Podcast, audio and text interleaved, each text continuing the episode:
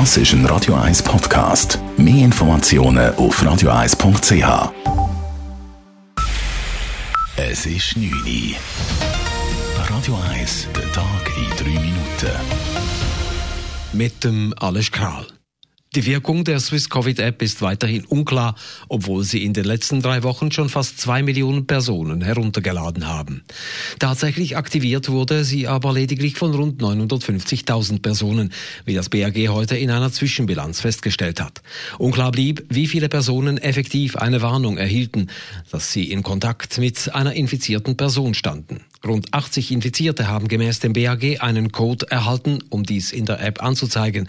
Bei der Infoline hat sich aber lediglich rund ein Dutzend Personen gemeldet. Ob die anderen die Meldung beachteten oder ob sie eventuell direkt zu einem Test gingen, ist nicht bekannt.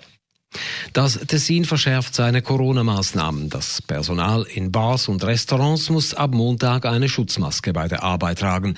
Dies darum, weil in der Ferienzeit wieder besonders viele in- und ausländische Touristen im Tessin sein werden, sagte der Tessiner Kantonsarzt Giorgio Merlani. Die Fälle, die im Kanton jetzt registriert werden, sind zu über 50 Prozent bis 60 Prozent alle eingeschleppte Fälle von entweder Touristen oder äh, Tessinen, die im Ausland gesehen sind. Geprüft wird zudem eine Maskenpflicht für Tessiner Lehrer. Im Weiteren sorgte heute eine belgische Corona-Liste im Tessin für Aufregung. Belgien hatte Menschen, die aus dem Tessin einreisen, zu einer Quarantäne verpflichtet, obwohl der Südkanton aktuell tiefere Fallzahlen aufweist als etwa Zürich oder das Wattland. Das Außendepartement EDA hat auf die Bitte der Tessiner Regierung in Belgien interveniert. Daraufhin wurde das Tessin von der Liste entfernt. Die Zürcher Maskenproduktion bei der Firma Flava in der Ostschweiz ist angelaufen. Alle nötigen Zertifikate sind nun vorhanden. Einzelheiten von Elena Wagen. Zwei Maskenmaschinen hat der Kanton Zürich zusammen mit dem Bund zu China bestellt. Laut der Gesundheitsdirektorin Nathalie Rickli hätte es ab der zweiten Aprilhälfte sollen losgehen mit der Maskenproduktion Made in Switzerland. Das Ganze hat sich aber verzögert. Zuerst sind die Maschinen zu spät gekommen, dann hat die Maske den ersten Zertifikationstest nicht bestanden. Jetzt ist das Zertifikat da, die Masken erfüllt offiziell die Anforderungen von einem Corona-Infektionsschutz. Twitter ist Opfer eines breit angelegten Hackerangriffs geworden. Betroffen waren vor allem Konten von prominenten Reichen und von Firmen, darunter auch vom ehemaligen US-Präsidenten Barack Obama, vom Musiker Kanye West, Apple oder auch Uber. Wer Bitcoins auf ein bestimmtes Konto einzahle, erhalte das Doppelte zurück, wurde versprochen. Gemäß Medienberichten sind viele Leute den Betrügern auf den Leim gekrochen. Es wurden mehrere tausend Bitcoin-Transaktionen im Wert von über 10 Millionen US-Dollar getätigt. Experten vermuten, dass das Hacken der vielen Konten nur mit internen Zugangsdaten möglich gewesen sei.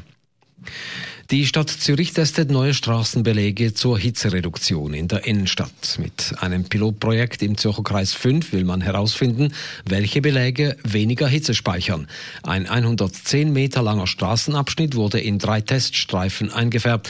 In einer Referenzfläche, die aus herkömmlichem, eher dunklem Asphalt besteht, sowie in zwei Flächen mit unterschiedlich hellen Belägen.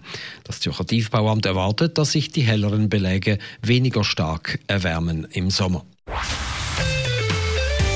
Radio 1 Wetter. In der Nacht bleibt stark bewölkt und teils auch nass. Morgen am Freitag zuerst noch trüb und weitere lokale Regengüsse. Tagsüber gibt es dann vom Unterland her Auflockerungen und es trocknet ab. Temperaturen am frühen Morgen um 14 bis 15 Grad, tagsüber bis 20 Grad. Das war der Tag in 3 Minuten.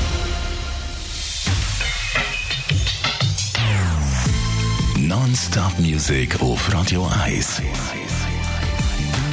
Die besten Songs von allen Zeiten. Non-Stop. Radio 1.